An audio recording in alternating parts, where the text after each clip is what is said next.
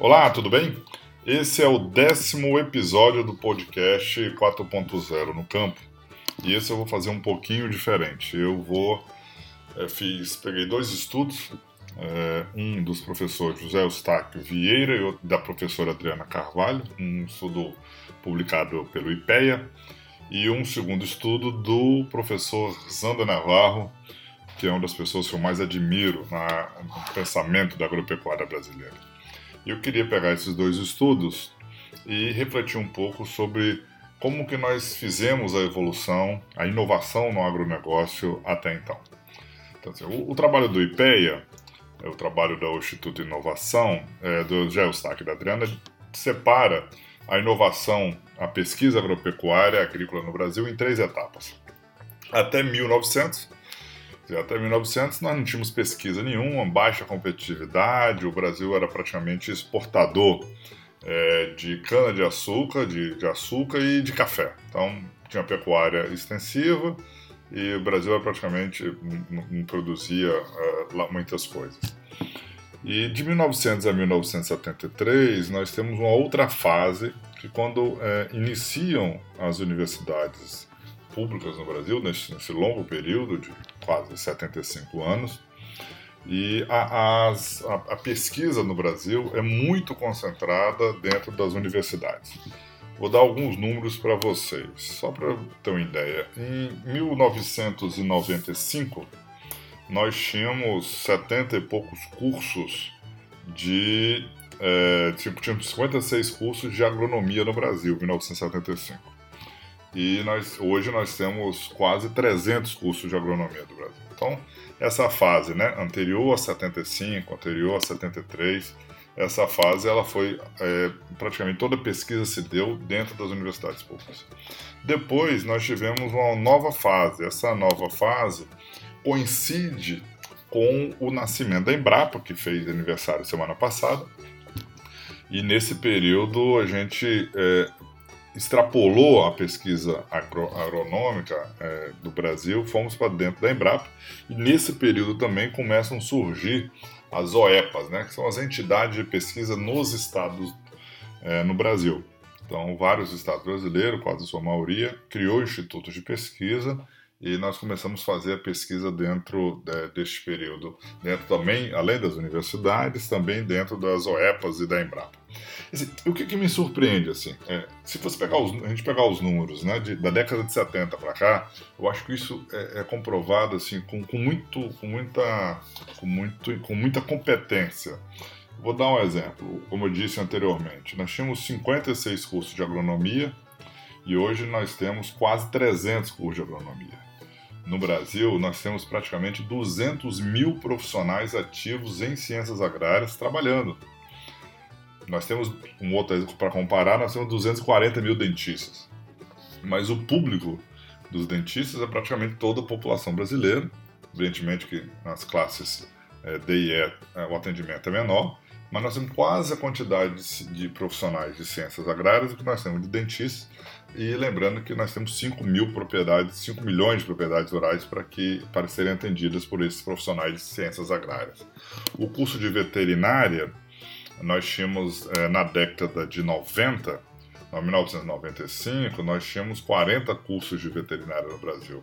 Hoje nós temos 221. Então, teve uma explosão de formação de profissionais nessa área, nesse, nesse, nesse, nesse período no Brasil, a partir da década de 70, a partir do surgimento da Embrapa e das OEPAs. E hoje, é, vou dar um exemplo que aconteceu com a produção agrícola brasileira. Em 1975, nós produzimos 38 milhões de toneladas é, de alimento. E em 2017, nós produzimos 236 milhões. Ano passado, quase 250 milhões. Olha o salto que deu. Nós ampliamos a produção em seis vezes e a área plantada menos do que dobrou. Mostra que, de fato, é, é, essa divisão que eu citei anteriormente, né? da primeira fase lá, quase da pesquisa, da, da, da, fase primitiva da nossa agropecuária, que foi até 1990, a gente não tinha nada. De 1990 a 1975, a gente começou outra coisa no Brasil, mas não fez o Brasil, não se transformou o Brasil na potência que é hoje.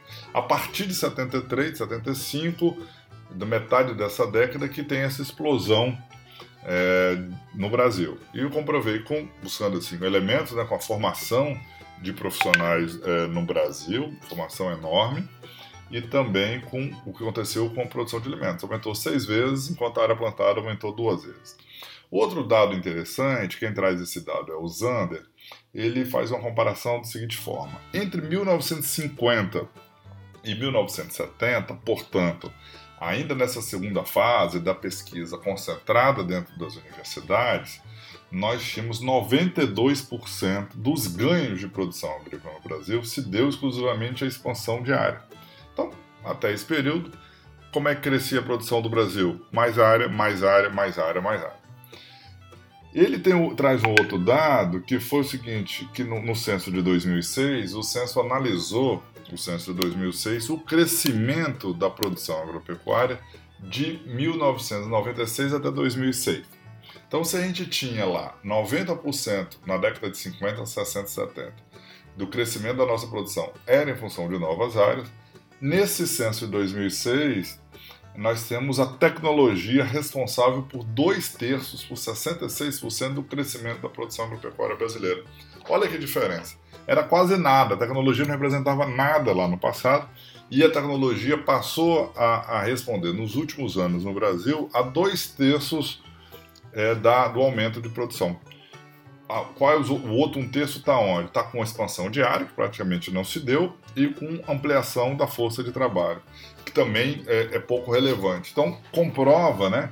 Essa segunda fase, de 1975, né, com o nascimento da Embrapa até hoje, comprova como que a gente cresceu e esse crescimento extraordinário, transformando o Brasil num player mundial na produção de alimentos, é, se deu a partir do surgimento das Embrapas, a partir da formação de, de dezenas e dezenas de profissionais de ciências agrárias, e dos produtores rurais é, buscando essa, essa tecnologia, essa tecnologia se tornando muito importante. E no Brasil ainda nós temos um problema, quer dizer, é, enquanto no mundo todo o investimento privado em pesquisa e desenvolvimento, empresas arcam com até 75% desses investimentos. Nos Estados Unidos, 66% da pesquisa se dá através do investimento privado. Na Alemanha, 66%. Na Coreia do Sul, 73% é privado. Na China, 75%. No Brasil, 47%. Dizer, no Brasil, ainda o setor público é o grande investidor em pesquisa e desenvolvimento. Nós temos um, um gap aí, a gente precisa ampliar o investimento privado é, em pesquisa e para a gente conseguir fazer o, o um, continuar avançando na produção agropecuária. Agora eu queria finalizar, é, nós caracterizamos três etapas até hoje, né? Até 1990, de 1990 até 1973, que foi o período é, das, das universidades públicas, praticamente fazendo pesquisa, de 70 e pouco para cá, na Embrapa, né, com a surgimento da Embrapa, eu mostrei vários números de aumento de produção, o que, que tecnologia representou, que, que o crescimento de formação de profissionais, e nós chegamos nesse momento. Nesse momento, aí eu conecto com, com um podcast, com 4.0 no campo, e eu acredito que o mundo todo está procurando o novo salto. Nós precisamos até 2050 para continuar alimentando o mundo, né? Nós precisamos ampliar muito a nossa produção agropecuária, produção de alimentos no mundo. Então, essa nova fase não vai se dar exclusivamente com a pesquisa tradicional. Então, virão novos elementos para essa, para essa, para essa, o crescimento da nova fase, do novo salto. Então, agora entra, por isso que é o termo 4.0, entra inteligência artificial, entra Big Data, entra automação, entra agricultura de precisão, entra muita coisa antes da porteira, com análise laboratorial, controle biológico, fertilizantes, serviços financeiros. Entram coisas dentro da fazenda, agricultura de precisão, como eu disse, diagnóstico por imagem, internet das coisas, automatização de máquinas e equipamentos, é, sistema de gestão, conexão entre irrigação e meteorologia e também entram avanços depois da porteira. depois da fazenda, com alimentos inovadores, novas tendências de alimento, armazenamento, lojas autônomas, né? facilidade do produtor vender direto para o consumidor final. Então, assim, a gente tem uma fase, uma fase nova é, surgindo e eu vou procurar nos podcasts está é, tá apresentando empresas que estão conectadas com o que eu estou chamando de quarta fase do, do, do desenvolvimento, ou quarta fase da, do, da pesquisa agropecuária, da inovação na agropecuária do Brasil. E essa quarta fase é, é o que nós vamos tratar é, ao longo do, dos próximos meses aqui no 4.0 no campo. Tá joia? Muito obrigado, viu? Muito obrigado mais uma vez por sua audiência. Esse é o décimo podcast é, do 4.0 no campo. Lembrando que nós estamos em todas as plataformas praticamente de streaming é, é, disponíveis no mercado. E, e, vamos continuar conversando. A minha ideia é postar, é, ou, ou subir, ou publicar cinco podcasts novos por semana para tratar sobre esses temas. Muito obrigado.